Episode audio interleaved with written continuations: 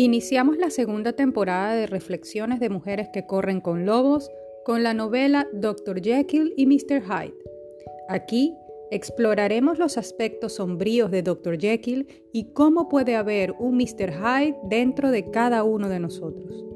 Lo que escuchas es un audio extraído del Instagram Live ofrecido por arroba mi arquetipo y arroba camina con Paola.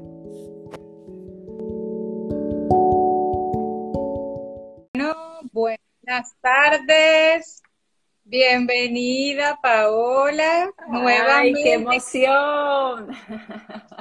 Qué ganas, de verdad, qué ganas de volverte a ver, qué ganas de, de tener este espacio nuevamente, qué gusto, de verdad.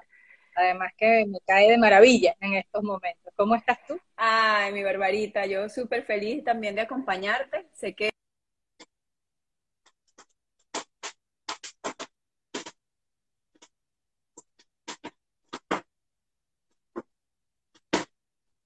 A ver, Paola nos quedó, está paralizada, creo.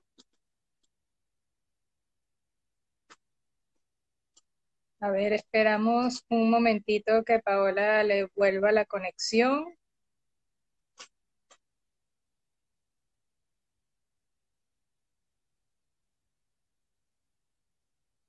Esperamos un momentito entonces que Paola creo que se le ha caído. Aquí estoy, Ahora sí. No sé qué pasó. Ahora sí. Hola, hola. La emoción, la emoción de estar aquí. Sí, bienvenida Ruth, bienvenida Solanda, de verdad, todos los hermeneutas que nos acompañan, qué gusto, de verdad.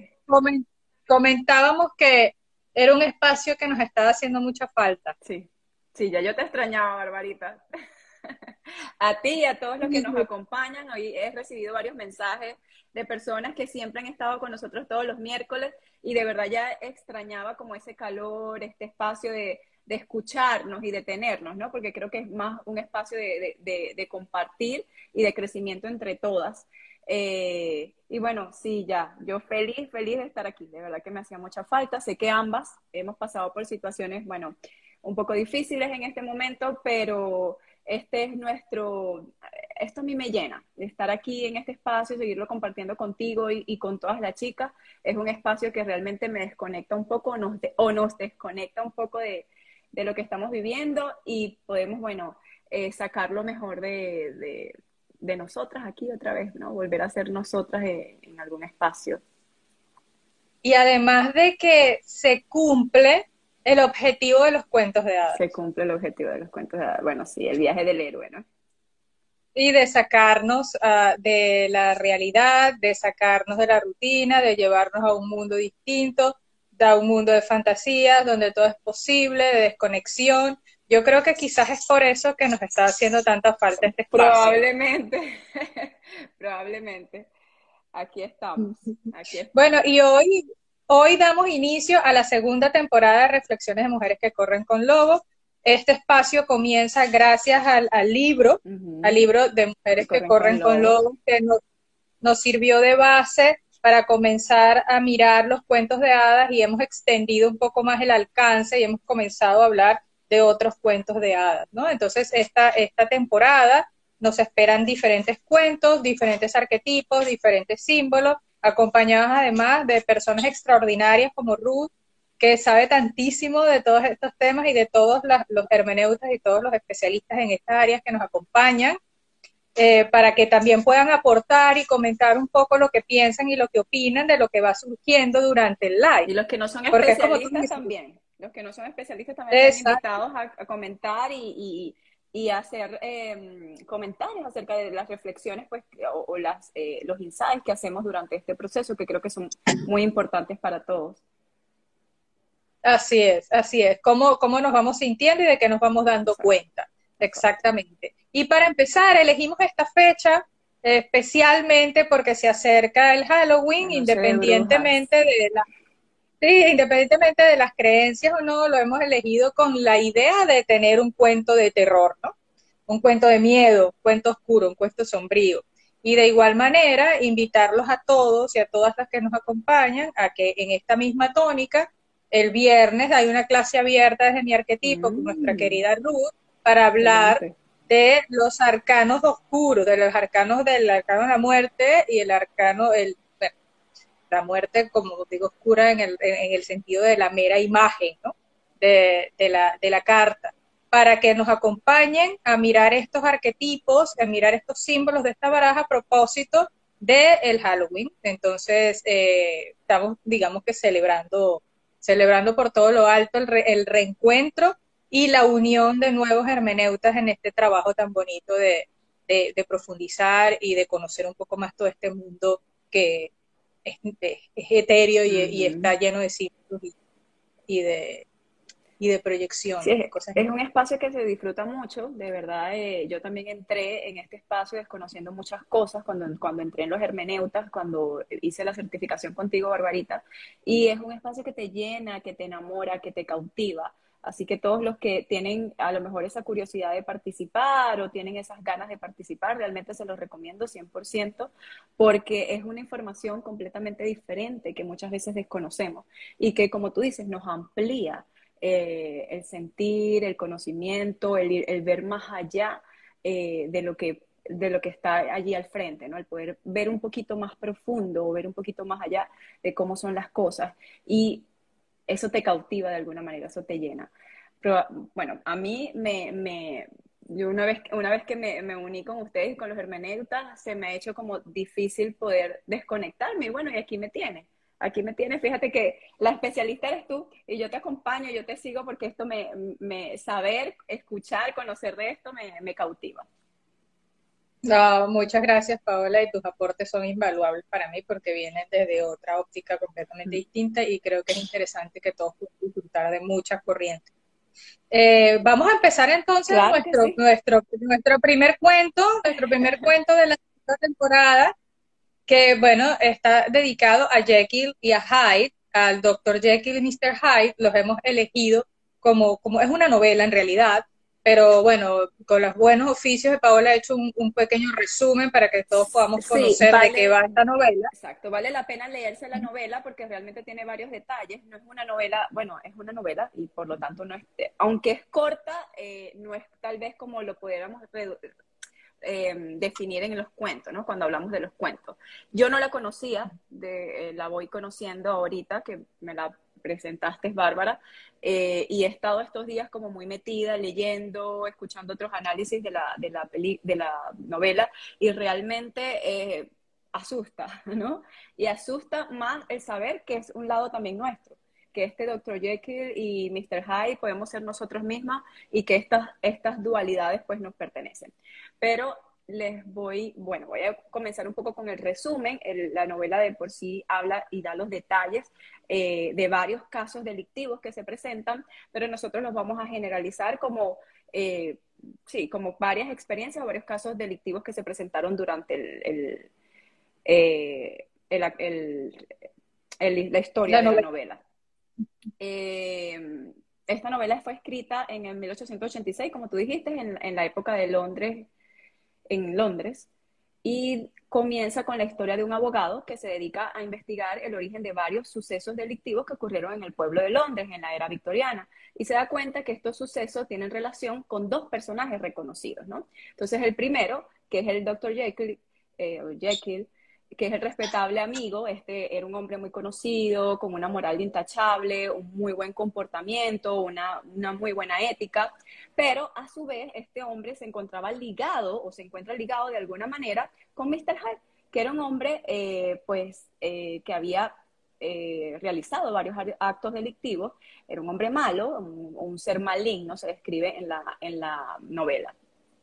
Sin embargo, esto inicia, este, este abogado inicia varias investigaciones, eh, sobre todo por los actos delictivos que estaban pasando en el pueblo, pero eh, cuando se encuentra en esta, en esta, eh, en esta búsqueda se da cuenta que estos dos personajes con tan dualidades tan diferentes, uno tan reputable y el otro tan con tantos actos delictivos, se da cuenta que están ligados de alguna manera y él empieza a hacer esta investigación Luego, eh, a lo largo de la investigación, recibe una carta que confirma que estas dos personas, o que este hombre y este ser maligno, eh, son las mismas personas. Entonces, se, se da cuenta que a través de una fórmula química, el doctor Jekyll logra transformarse en Mr. Hyde y le da libertad a esa parte oscura del mismo que no se atrevía o que él mismo durante tanto tiempo había tenido reprimida, haciendo siempre las cosas, eh, lo que la moral o la sociedad te exigía que debías hacer este, el bien. Entonces él crea esta pócima y a través de esta, de esta fórmula química, él se transforma y deja salir toda su, su ser maldadoso, ¿no? Todo ese ser oscuro, ese ser maligno. Sin embargo, eh, sí, al principio a lo mejor fue como, eh, fue como un escape de esta persona, pero luego empieza a perder el control de este ser maligno. Y comienza, este, esta, este Mr. Hyde comienza a, apoderarse del doctor hasta el punto de perder el control de sí mismo y pues lo que lo lleva a terminar suicidándose.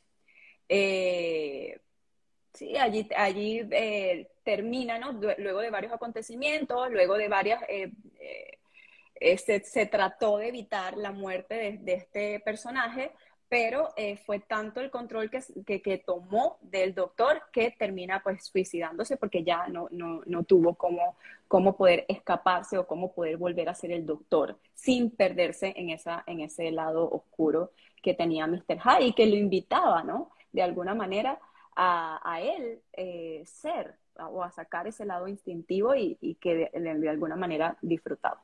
Pero bueno, más o menos, no sé, Barbarita, si tú quieres este, agregar algo más de la novela, pero más o menos eres como este desenlace. Claro, la novela habla de por sí cuáles fueron los hechos que creó. Por ejemplo, eh, cuando golpeó a una niña, hubo un acontecimiento en el que golpeó a una niña, luego en el que mata a un anciano. Fueron como varios acontecimientos que este Mr. High logra hacer y durante ese largo, eh, ese, esa búsqueda, de esa investigación de ese caso, eh, ellos se dan cuenta que estas dos personas estaban relacionadas y que ninguna de las dos pues querían separarse.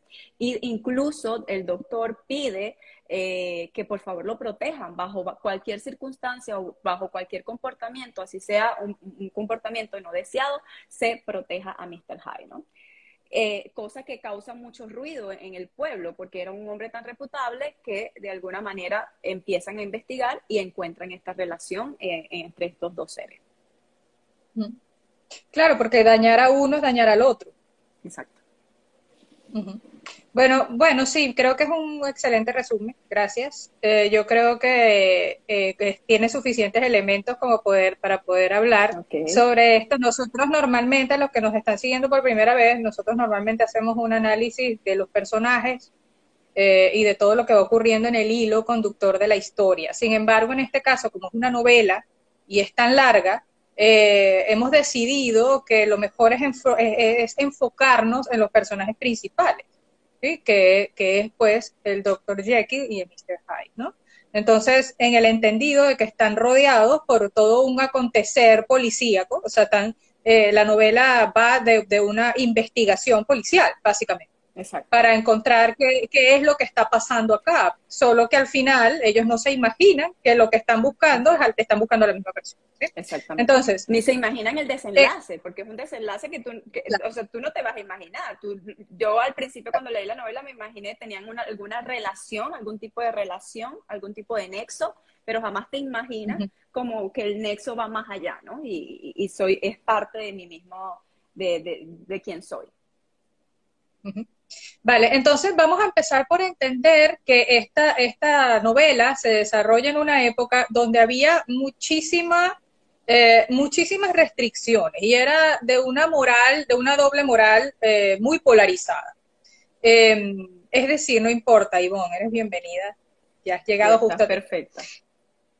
Eh, estamos hablando de una época donde las apariencias, donde el que dirán, donde las normas sociales, sobre las normas que están, que regían en esa época a nivel cultural, este Londres antiguo, eh, que además, además es de alguna manera protagonista de otras historias, de otras historias de miedo, este Londres lúgubre, eh, lleno de ratas, lleno de, de piedra, donde estamos, hay una marcada diferencia social, económica. Eh, la novela que, estamos eh, discutiendo hoy se llama eh, Mr. Jekyll y Dr. Hyde. Dr. Jekyll y Mr. Hyde. Entonces, esto hace que de alguna manera, gracias Soleida, esto hace que de alguna manera eh, se vaya, nos vayamos dando cuenta de cómo se construye esta historia, quién soy yo, quién decido ser. Está tan polarizado que yo tengo que elegir a qué bando pertenezco. En este caso, el protagonista de nuestra historia, que es un doctor, es un médico, eh, muy reconocido, de mucha reputación, eh, querido a nivel social, aceptado a nivel cultural, pues evidentemente está lleno de todo lo que es aceptado dentro de esta sociedad victoriana propia de la época. Entonces, para los hermeneutas que están acá, eh, para las personas que nos siguen por primera vez, los hermeneutas son un grupo de egresados de los programas de coaching con arquetipos, el viaje del héroe, y las certificaciones de coaching con arquetipo. Em, ¿Qué arquetipo es este? Es decir, cuando yo trato de encajar con la sociedad, cuando yo trato de formar parte, cuando yo quiero ser aceptado y eso hace que yo me convierta o que yo prepare toda una fachada que me permita ser aceptado por el otro, ¿de qué arquetipo estamos hablando? El arquetipo de la persona, ¿no? El, arquetipo de la persona. El arquetipo de la persona es una construcción que me permite adaptarme al entorno, lo cual es completamente saludable. O sea, no, no veamos esto como algo que no es saludable. Yo necesito el arquetipo de la persona, yo necesito mi máscara. La necesito porque de caso contrario estaría exponiendo, exactamente, estaría exponiendo aspectos que a lo mejor no son adecuados en el entorno donde esté. Es más, de hecho, no tenemos una, tenemos varias máscaras. Yo no soy la misma persona con mi hija que con eh, mi queridísimo amigo Daniel que se acaba de, conectar. Tampoco soy la misma cuando estoy dando clase. Tampoco soy la misma. Es decir, a pesar de que a nivel nuclear yo soy quien soy, yo puedo, yo puedo en diferentes circunstancias usar mi máscara o mi arquetipo de la persona para poder adaptarme dentro. Pero toda persona todo lo que yo enseño, todo lo que yo les muestro, tiene por un lado algo que no. Y este es el arquetipo de... El self. El self, ¿no? Que es, aquello que yo no enseño. ¿Cuál es la contraparte del arquetipo de la persona? Hermeneutas. El lado oscuro del arquetipo de la persona es la sombra. La sombra. Entonces, en esta novela estamos viendo el arquetipo de la persona y el arquetipo de la sombra sin más. Sombra, dice Ruth. Entonces, entonces, por eso hemos elegido esta, esta, esta novela, para poder empezar viendo los aspectos sombríos de nuestra personalidad, que están expresados extraordinariamente en esta novela. Y no solo en esta novela. Alguien, alguien de quien nos acompaña en este momento me puede decir qué otra novela o peli de alguna manera eh, presenta una dualidad. Todos presentamos una dualidad, pero hay muchas pelis, como por ejemplo The Fight Club, el, Club de la Pelea, hay una dualidad ahí. ¿Vieron esta peli? Yo no. Esta peli, el Club de la Pelea, Edward Norton y Brad Pitt, por favor. Véanla. O sea, hay muchas películas y muchas, evidentemente aquí estamos hablando quizás de trastornos de personalidad, ¿sí? Exacto. Pero más allá, más sacándolo de la parte clínica, llevándolo a la parte, a la parte un poco más light, es decir, en el entendido que ambos tenemos Exacto, un poco más, más normalizado, más del día a día, porque si lo llamamos a un trastorno de personalidad, o sea, si lo llevamos a los trastornos, lo vamos a ubicar en algo muy específico, ¿no? En algo que pasa específicamente. Pero realmente cada uno de nosotros necesitamos, como tú misma dijiste, esta máscara que nos permite adaptarnos al día a día, que nos permite adaptarnos a lo que la sociedad nos está pidiendo, que nos permite adaptarnos a este mundo, ¿no? O sea, si, no, si yo no tengo esa capacidad de adaptación, no podré ir al trabajo, no podré ir a la escuela, no podré presentarme a lo mejor en mi casa, como tú dices que, cada, que tenemos esta, forma de adaptarnos en, en, en, en, cada una de las cosas. Y de alguna manera, pues claro, todos, todos escondemos esa parte sombría o esa parte oscura que, que, que no siempre mostramos. Y muchas veces no, no porque no nos adaptemos, sino también porque nos causan cierto dolor, ¿no? O porque nos causan cierto malestar, pero que está allí, que es parte de nosotras y, y que de alguna manera, o, o, yo creo que de alguna manera tiene que salir, ¿no? De alguna manera hay que darle también ese espacio de salida este, para, para poder sanarlo, para poder eh, equilibrarlo, balancearlo, porque es parte de nosotros. Em, películas como esta, como El Club de la Pelea, eh, películas, eh, bueno, el mismo, siguiendo en, la, en, el, en el, la tónica de terror, El Hombre Lobo. Un hombre que cuando ve la luna se convierte en animal. Frankenstein y su creación del monstruo, que no es otra cosa que una proyección de sí mismo, anhelos que no se pueden alcanzar. Eh, ¿Y Hall no entraría dentro de porque el... Bueno, claro, es que sí, Hulk, Hulk es una transformación que ocurre también, puede ser aquello que no puede ser controlado, o sea, que de alguna manera me transformo y, sale de mí, sale de mí ese aspecto que no puedo controlar. Yo siempre he dicho esto y los hermeneutas que están acá lo saben y una de las mejores frases que hay, que, yo he escuchado en esta peli, todas estas series de películas de los Avengers y tal, es cuando le preguntan, le preguntan a Hulk cómo hace, cómo haces para controlarlo. Entonces, él, eh, Mark Ruffalo, excelente actor en este, este papel que me encanta de Hulk, siendo Bruce Banner aún, se voltea y dice, porque siempre estoy cabreado. O sea, yo siempre estoy molesto. O sea, en el entendido de que acepto esa rabia, esa ira que está dentro de mí, en el momento en que yo la acepto, en el momento en, el momento en que yo la abrazo, es que lo puedo controlar. Y es precisamente el punto focal de la historia que nos en la historia que nos trae, nos trae hoy es el, fracaso de la individuación, es decir, el fracaso de la integración de esos dos aspectos que están tan polarizados y que yo no los acepto, que uno acaba por consumir al otro. O sea, uno acaba por, eh, esto, esto se llama poseer, el arquetipo posee, te posee. Entonces, en este caso, la sombra posee al individuo, a la psique, convirtiéndola en una marioneta. Entonces, el personaje principal de nuestra historia, que es el Dr. Jekyll, al no aceptar a Mr. Hyde y preferir suicidarse antes de poder entender qué es lo que está pasando y de aceptar que ese aspecto también es parte de él, se niega a sí mismo el proceso de individuación, se niega a sí mismo la posibilidad de integración de los opuestos. Y eso, y eso es el gran aprendizaje y la gran moraleja de esta historia. Que no hay manera, aquí no hay victoria. Aquí hay un hombre aterrado de sus propias sombras, un hombre que no ha sido capaz de entender su propio aspecto sombrío.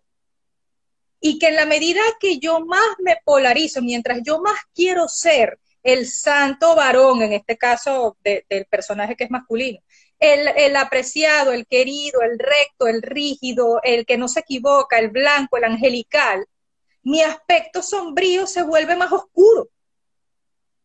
Entonces, en la medida que yo trato de ser buena, casta, pura, perfecta, todo lo que no soy está esperando por salir. Y los hermeneutas acá saben, y lo he repetido, que lo reprimido siempre, siempre buscará la manera de salir. Por eso es que existen las famosas crisis de los 40, las, famosas crisis de los 50, que no son más que ese pequeño Mr. Hyde. Incluso me haces pensar, exacto, incluso me haces pensar, por eso a veces podemos ser tan pasivos agresivos, ¿no? Porque si me trago todo ese malestar o toda esa rabia que siento hacia una situación específica o hacia una persona, de alguna manera yo lo tengo que sacar. O cuando, muchas veces después de, eh, eh, el alcohol, después de tomar tanto alcohol, yo saco también otra persona que, que no soy, ¿no? O sea, me, me, me, desinhibo y empiezo a ser una persona que no soy, no soy. Entonces, creo que de alguna manera es darle paso a ese, a ese aspecto sombrío que nosotros no estamos aceptando, pero en algún momento o de alguna, eh, o de alguna forma tiene que salir. Y precisamente de eso, a eso que estás mencionando, va el tema de la poción. O sea, la poción, la poción del cuento, la poción de la novela, acuérdense que, que Dr. Jekyll no se vuelve, no se vuelve Mr. Hyde si no te, se toma una poción. Si no se toma, que él mismo ha creado. Que puede ser una droga. Podríamos estar hablando de algún tipo de droga, ¿no? Correcto, correcto. El personaje se da cuenta de la dualidad que hay dentro de él y la rechaza al punto que quiere separarla. Entonces crea una poción para separarse, para separarse de ese aspecto que no reconoce, que no quiere y que no va a aceptar, no tolera siquiera. Entonces, claro, es cuál es la pregunta a todos los que nos acompañan este día y los que van a ver esto después, es cuál es tu poción. O sea, decir, ¿qué es eso que de alguna manera hace que tú pierdas la calma y salgan de ti todas estas cosas, todas estas, eh, todo lo no dicho, todo lo no sentido, todo lo no expresado. El alcohol, evidentemente, es, digamos, la pócima por excelencia, igual que las drogas, pero hay muchas otras cosas. Hay muchas otras cosas. Hay incluso personas y situaciones que sacan lo peor de ti. Eh, bueno, eh, el, travesti, por ejemplo, ¿no? Cuando me pongo esta máscara o toda esta puedo ser un hombre, pero cuando me visto de mujer, saco todo esto a relucir todo este espacio. Y muchas veces pasa en, esta, en la homosexualidad. A lo mejor dentro de mi familia tengo que ser el hombre recto, pero cuando a lo mejor me voy al club, cuando me visto, cuando me pongo la peluca, puedo ser realmente quien soy yo y, darme ese espacio. Y no me estoy tomando ninguna droga, sino simplemente me estoy abriendo en, en un lugar en específico y le doy rienda suelta a quien soy verdaderamente, ¿no?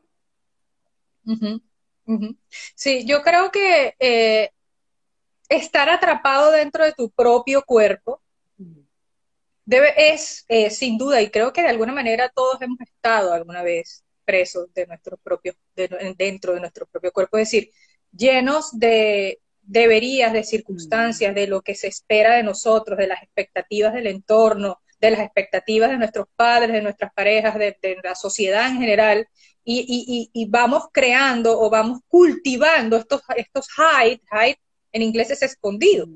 Todo eso que tenemos escondido. Todo, eso. que tenemos escondido, que es en realidad los aspectos sombríos. ¿Qué es el arquetipo de la sombra? La sombra es el opuesto a la persona. Todo lo que yo no te enseño, todo lo que yo me guardo, porque me da pena, porque no me gusta que me vean, porque no lo quiero compartir, porque yo no quiero que tú lo veas, que tú sepas que yo soy así o que yo puedo pensar en eso, o que yo puedo, o que yo puedo eh, sentir estas cosas, ¿sí? E, es esa, esa parte que te hace, como hablábamos en la tarde tú y yo, Paola, esa, eso que, que, que, que no le cuentas a nadie, que tienes en internet, que, tiene, que ves en internet, no le cuentas a nadie, que lo tienes en una carpeta oculta, que esa, esa, esa esa sensación, esa, todas esas cosas que nosotros podemos estar teniendo, cualquiera que sea, cualquiera que sea. Eh, una, ideas, ideas eh, pensamientos, sentimientos, intuiciones, emociones, deseos, mm. placeres, y como que a lo mejor como dice aquí Yami, ¿no? Esa, esa, esa tristeza o esa vulnerabilidad que no me permito aceptar, que ella lo está diciendo aquí, que después que eh, se pasaba de trago, ella lograba sacar como todos esos sentimientos, esa tristeza, y le daba, le daba espacio a eso. Pero claro, es todo eso que no quiero ocultar, como tú misma, es todo eso que no quiero mostrar, como tú misma lo estás diciendo. Y eso es parte también de esa tristeza. claro, que no quiero o que no puedo. Porque fíjense una cosa muy interesante que me pasó a mí y lo cuento yo.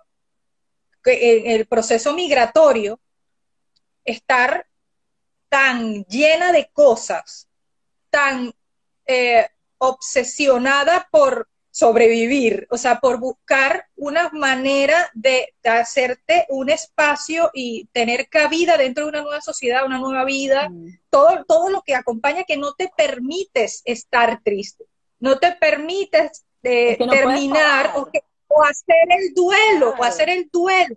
entonces, eso... No, entonces, claro, eh, y, se lo cuento porque me pasó. O sea, hubo un momento en el que yo no podía parar de estar triste y entendí que eran aquellos duelos que no había hecho, que no había terminado, que no me había porque la rutina de la vida no me lo permitía. Entonces, no es solamente el hecho de aquello, de aquello que no quiero, a lo mejor es también aquello que no puedo que no puedo elaborar, lo no elaborado. Entonces, claro, todo eso se acumula ahí. En el caso de nuestra historia, estamos hablando de un hombre que a lo mejor estaba lleno de deseos, estaba lleno de rabia. Pero no puede mostrarlo. Y en esa época en la que describiste al principio, eh, claro. Imposible. El doctor, ¿sabes? El doctor, el recto, el apolinio, ¿sabes? Que había una comparación que, que me gustó muchísimo con Apolo y Dioniso, que son grandes arquetipos. El arquetipo de lo apolíneo, de lo recto, de la mesura, de la estructura, eh, del liderazgo personal, eh, de conócete a ti mismo, dice el templo de Apolo. Y por el otro lado, su hermano Dioniso, que es un espíritu libre, que está dentro de todos nosotros también. Yo creo que Dr. Jekyll y Mr. Hyde es lo apolíneo y lo dionisíaco que está dentro de cada uno de nosotros. Entonces, ¿quién es Dioniso? Dioniso es Bajo, el dios del vino, el dios de la orgía, el dios del placer, del gozo, de la música, de la danza, de todo lo que a lo mejor yo, Apolo no se permite, no en balde y no en vano, Apolo y Dioniso comparten templo.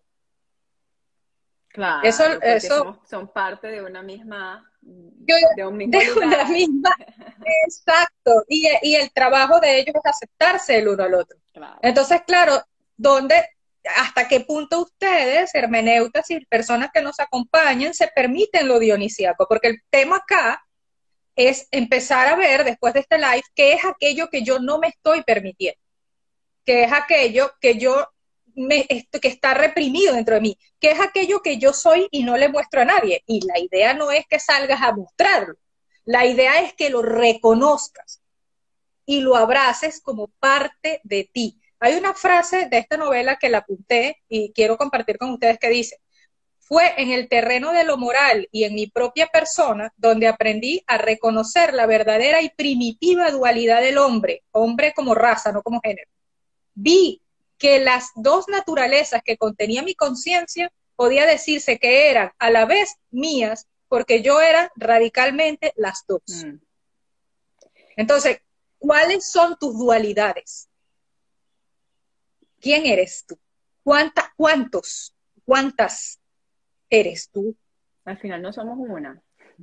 Al final nos dividimos en muchas, ¿no? Y aquí lo dice no vamos y, lo dice, y es por eso que hay tantas personas infelices, porque no me permito tal vez la aceptación de ese otro lado mío, de esa otra oscuridad, que a veces no es, bueno, se le llama oscuridad, pero darte un placer en ciertas situaciones, si, si lo podemos balancear o equilibrar, eh, pudiera funcionar, ¿no? No necesariamente lo tengo que ver como algo de, al otro polo o algo muy exagerado que tenga que hacer. Simplemente darme ese permiso de... Yo creo que las madres, eh, Bárbara, pasan mucho por eso, en el sentido de que estoy, eh, eh, estoy nueva en la maternidad, me tengo que dedicar al hijo, mi hijo me necesita, me tengo, lo tengo que cuidar y cómo de alguna manera puedo olvidarme tal vez de lo que yo como mujer necesito. Eh, por ejemplo, una noche con mi esposo o salir a reencontrarme con mis amigas. O sea, cómo, cómo esa necesidad y esa exigencia, porque es una exigencia biológica y social, como esa exigencia también a veces me hacen olvidarme de, lo, de, de, mi Dionisio, ¿no? de, mi placer, de, mi goce, que también es necesario en, en, cualquiera, en cualquier mujer o en cualquier mamá, ¿no? Esa, esa parte mm. de ser mujer. Claro, y hay cosas, por ejemplo, y es un ejercicio que me encanta hacer y lo hacemos con los hermeneutas y lo, lo hacemos en el viaje del héroe, que es, es elaborar una lista de cuáles son tus más preciadas virtudes. Y una vez que hagas una lista de tus grandes virtudes, anota a un lado de esa columna lo contrario, porque eso también lo tienes. Entonces, esa parte, esa parte es muy dolorosa, porque a lo mejor vas a leer cosas como egoísta, por ejemplo, iracunda, agresiva, mentirosa, grosera. ¿Sabes? Entonces tú esas cosas... no, ¿Sabes qué?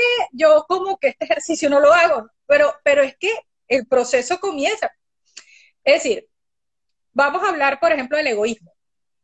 Yo me caracterizo por ser una persona muy generosa. Si eres generosa, es porque hay una parte de ti que no lo es.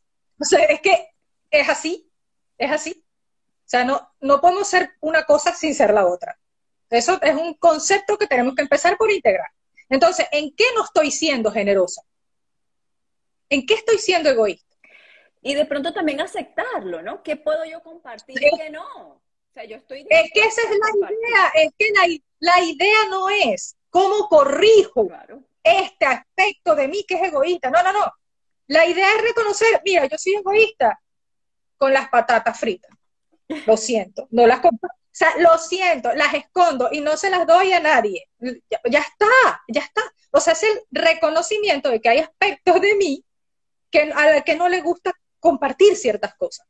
No estoy buscando corregir, lo que estoy buscando es aceptar que yo también puedo ser egoísta en algunos aspectos de mi vida y eso está bien.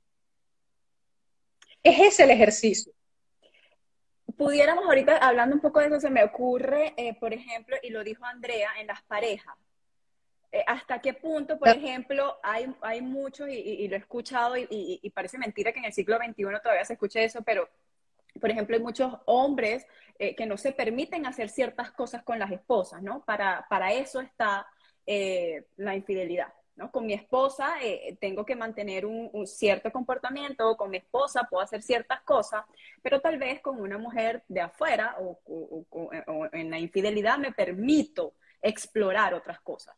Entonces, ¿cómo, ¿cómo puedo estar? Aquí está, aquí estamos, aquí vemos a Mr. J, ¿no? O sea, esa, esa división de que lo tengo que hacer separadamente, cuando también pudiera a lo mejor llegar a algún equilibrio con mi pareja de, a lo mejor disfrutar eso oscuro o eso perverso que está en mí y que bueno, vamos a ver cómo podemos manejarlo, no tengo que sacarlo a la afuera o, llevarlo a la afuera. Pero me, llama un poco, me, me, hiciste acordar un poco eso, porque es algo que todavía en, en, en la época en la que estamos todavía se escucha, ¿no? ¿Cómo puedo diferenciar eso? Sí, y no, y no solamente ese aspecto que está, que, es muy, muy, muy acertado, sino además que una de las formas, de las mejores formas de entender la sombra es a través de lo proyectado. O sea, hay diferentes maneras de reconocer lo sombrío que hay en mí. Y una de ellas es poder darme cuenta de qué es lo que el otro me detona. Y en parejas, así siguiendo con el, con el, con el análisis de la novela, la pareja puede ser la pócima que saque precisamente ese aspecto de ti. Es decir, no, no tiene que ser literalmente el alcohol, pero pueden ser algunos comportamientos o algunas cosas que hace mi propia pareja que detonan en mí cosas que yo no puedo controlar. Mm. Entonces, cuando la sombra me posee, literalmente lo digo, como por ejemplo, no era yo, no sé qué pasó conmigo. Por un momento no me reconocí. Eso es, ese es Mr. Hyde. Y pasa. El aspecto sombrío que se apodera, que te posee, y en la medida que conocí. Eso es, ese es Mr. Hyde. Y pasa. El aspecto sombrío que se apodera, que te posee, y en la medida en que eso esté más polarizado, más agresiva será la posesión. Por eso es que tenemos que tratar de acercar estos opuestos. Porque si yo voy acercando estos opuestos, esta posesión no llega a ser. Porque yo estoy aceptando que tengo ese aspecto en mí y que puede salir a relucir en cualquier momento. Por eso es que Bruce Banner dice, yo puedo controlar a Hulk porque yo siempre estoy cabreado yo siempre estoy, de, yo sé que yo soy iracundo, yo sé que yo puedo perder la paciencia, yo, es que yo lo sé. Y es por eso que yo puedo medir, que yo puedo saber, que yo puedo mirar el cuerpo, puedo saber qué es lo que está pasando dentro de mí, respirar profundo, hacer mindfulness, lo que sea. Pero si yo no llego a eso, si yo no acepto que yo puedo ser violento, que yo puedo ser agresivo, yo no voy a poder modificar, cambiar, mejorar, integrar ese aspecto en mí. Siempre va a ser lo que está haciendo o lo que fue en esta novela. Un aspecto que no voy a reconocer y que eventualmente, en la medida que lo desconozca, me va a poseer. Y en la medida que me posea, en la novela ocurrió que no hubo vuelta atrás.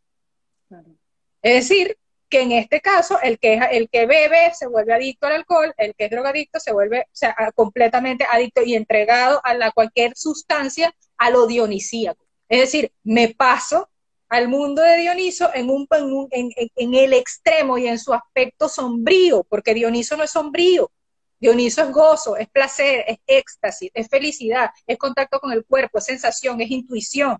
No es un, desmadre de fiesta loca, rave. No, no, no. Esos son aspectos sombríos. Esos son aspectos sombríos del arquetipo. Si yo, si yo estoy loca en una fiesta desmedida, un bacanal, es porque me está haciendo falta polo.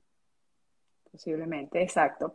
Y, y, más que reconocer, porque a veces vemos el reconocer como una debilidad, más que reconocer que yo soy malhumorada, más que reconocer que yo puedo ser vulnerable ante cierta situación y, y verlo como, como, como un signo de debilidad, al contrario, mira todo lo que podemos controlar y mira cómo podemos más bien manejarlo más saludablemente. Pero a medida que yo me rehuso y que yo me cierro y que, y que me niego a aceptar esta parte de mí que no es tan bonita y que todos tenemos, eh, más, más fácil se, se, apodera de nosotros y, menos podemos manejarla y controlarla. Por eso es que es tan importante ese proceso de, de, eh, de introspección, ¿no? Y darnos cuenta quiénes somos realmente. Yo creo que, como dice una gran amiga, nunca nos terminamos de conocer a nosotros mismos.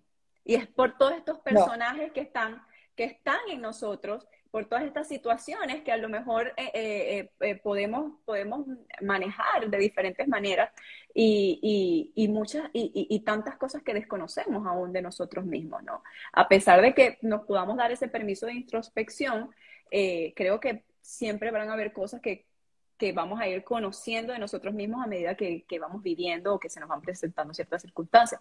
Pero la necesidad o lo saludable de poder aceptar este lado oscuro para poder manejarme. Sí, y sobre todo la fluidez del arquetipo. Es decir, eh, en realidad, y esto es una cosa que siempre he, pensado como algo muy personal, algo, esto es algo muy personal, ¿sí? O sea, puedo estar completamente errada.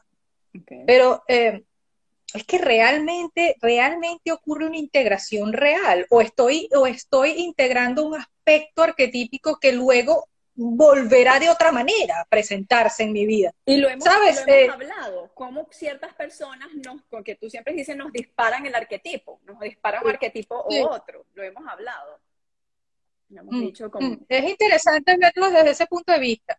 Volviendo a la novela, hay otro aspecto que no quiero que se acabe este live sin que lo compartamos porque creo que es interesantísimo y es la ausencia del elemento femenino en la novela. ¿Verdad? Es muy, es muy interesante. Recuerden cuando, cuando tenemos un cuento, esto vamos a hacer un live, Paola, de cómo, cómo, cómo podemos revisar los cuentos, eh, de cómo se hace. Que, eh, del cuento, el cuento tiene una estructura y para poder hacer un análisis completo del cuento, nosotros tenemos que seguir unos pasos. Y uno de ellos es descubrir cómo es el balance de lo masculino y lo femenino dentro de la historia.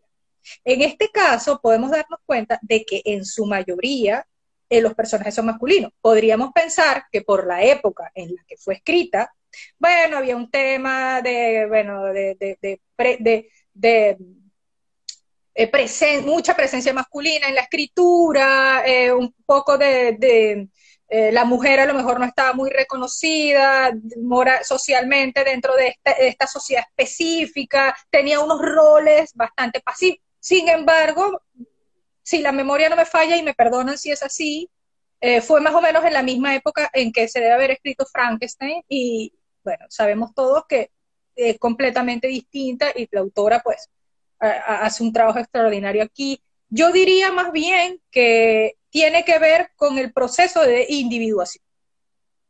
En el sentido de que cuando yo puedo reconocer las polaridades, cuando yo puedo reconocer las, mis dos aspectos que son completamente radicales dentro de mí, eso es mental, eso es de Lobo, eso es de Apolo.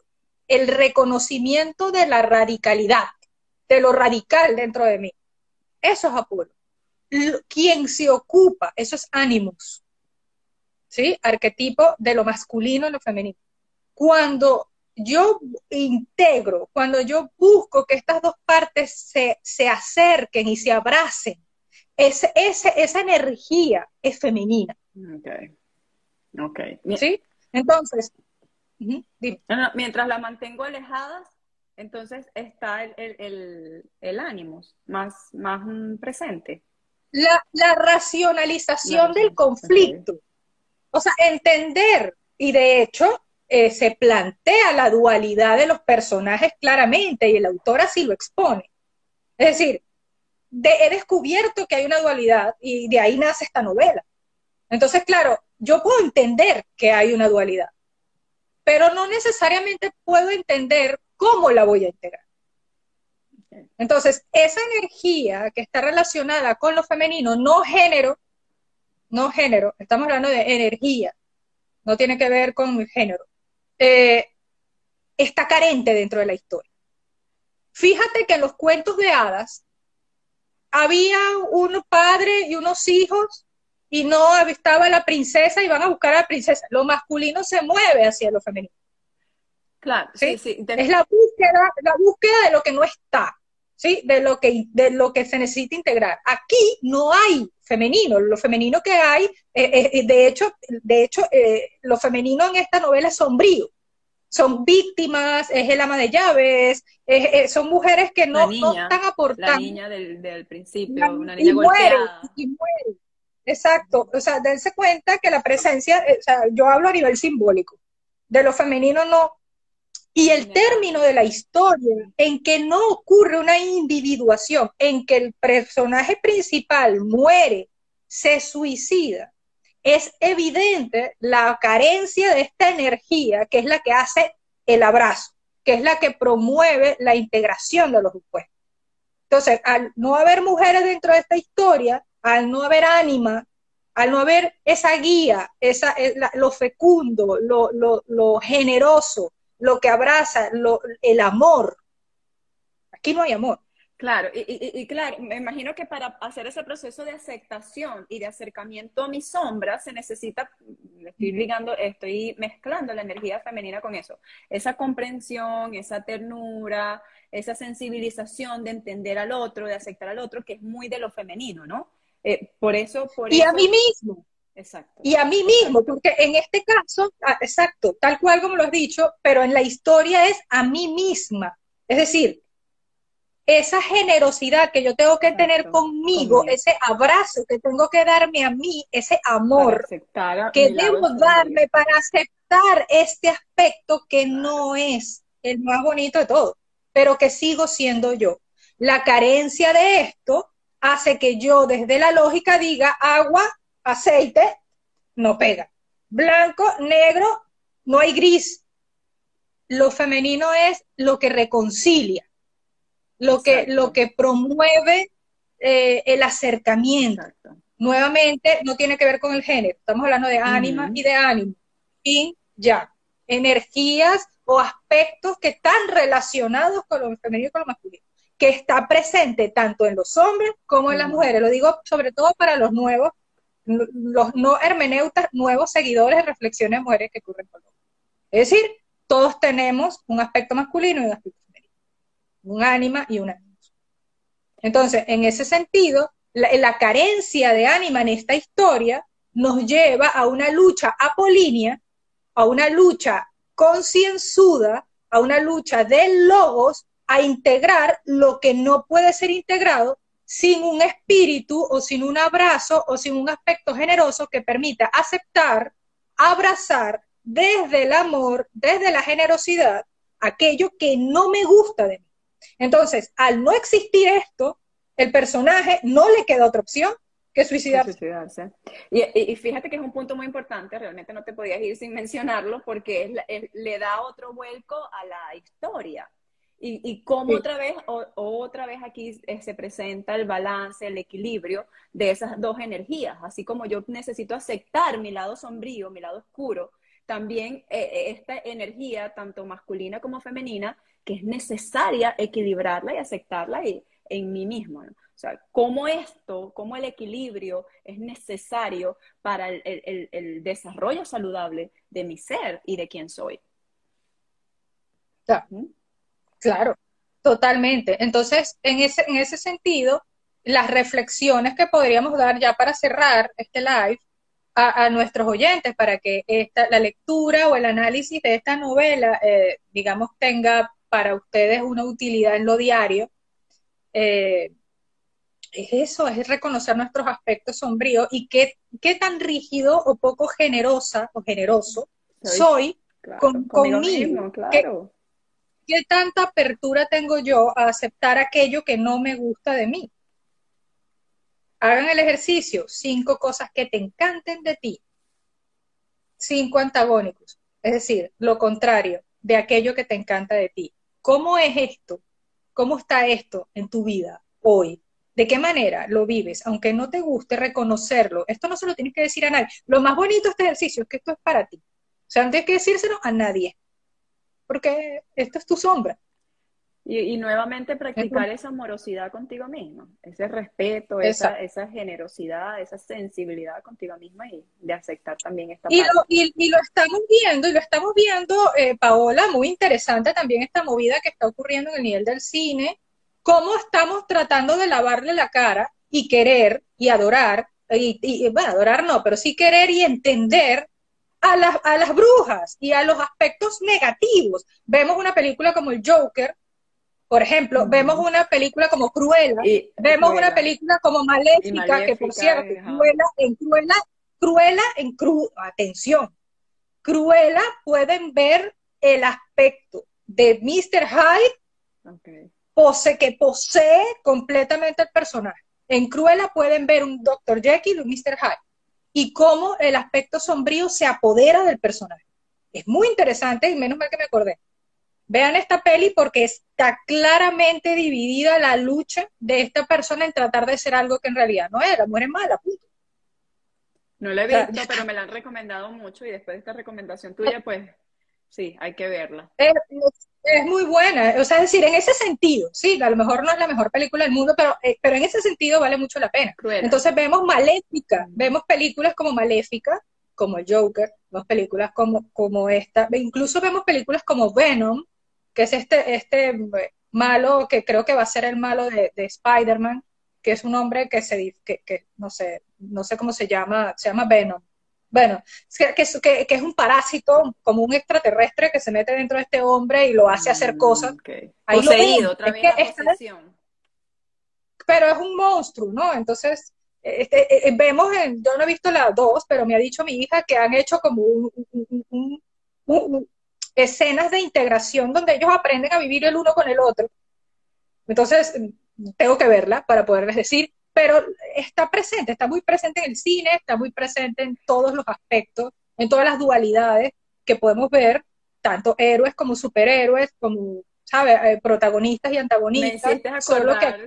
claro, mi villano favorito, ¿no? Esta, él, él como rechazaba su propia ternura, su, su propia amorosidad, su sensibilidad, como la rechazaba y de alguna manera se deja poseer por todo este, este villano tan, tan malo que, que mata y destruye todo lo que se le aparece, ¿no? Pero ese lado tierno que tenía, como él mismo quería rechazarlo.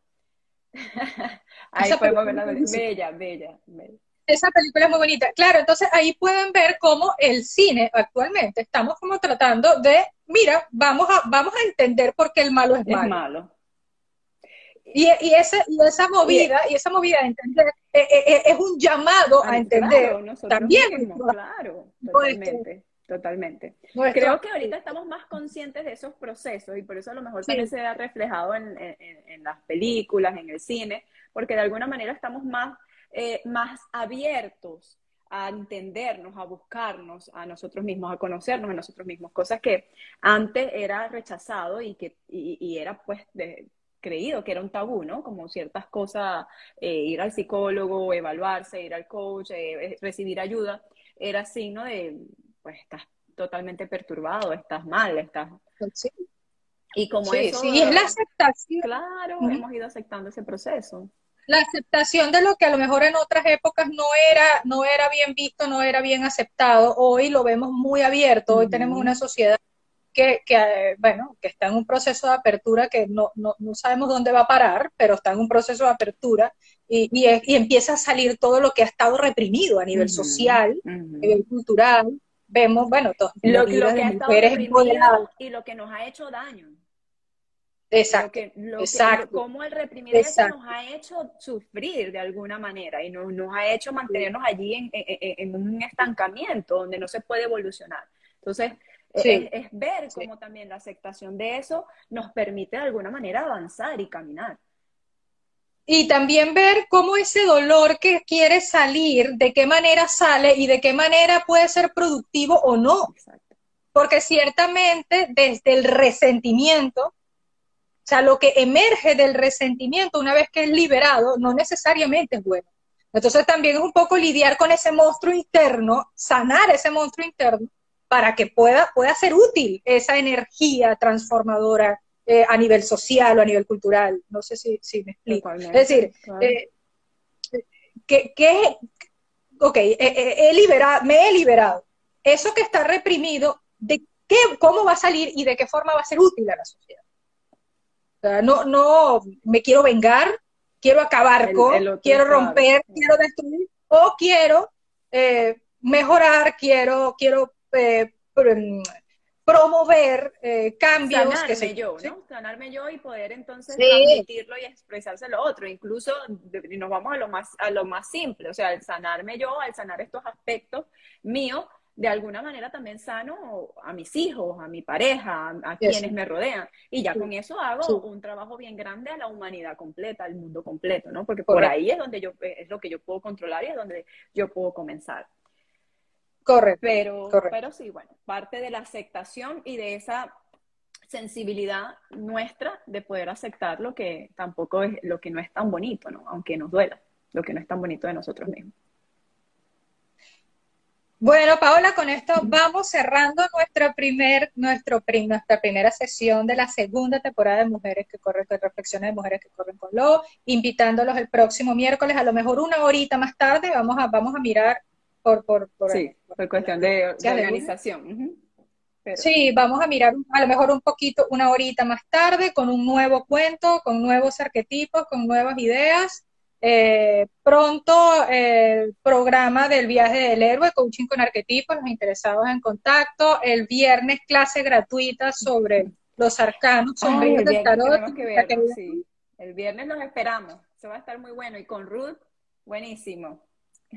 Es especialista en este tema, yo compartiré humildemente lo que sé, pero Ruth en esto, bueno, vamos, eh, tenemos, mucha suerte de tenerla en con nosotros entre los hermeneutas y con tantas ganas de compartir lo que sabe, que eso es muy importante. Tranquila, Ivonne, que si no estás a la una con nosotros, lo ves grabado, pero igual te esperamos y le estamos dando la información de cuál va a ser el horario. Ay, gracias, Barbarita, yo feliz de volver y de todos los que nos acompañaron. Eh, a Sol, a Andrea, que siempre está, NASA, las, Ivonne, eh, Ruth, que son siempre nuestros acompañantes, de verdad que nos llena este, de mucho eh, honor y placer tenerlos aquí con nosotros. De verdad que gracias. Así es.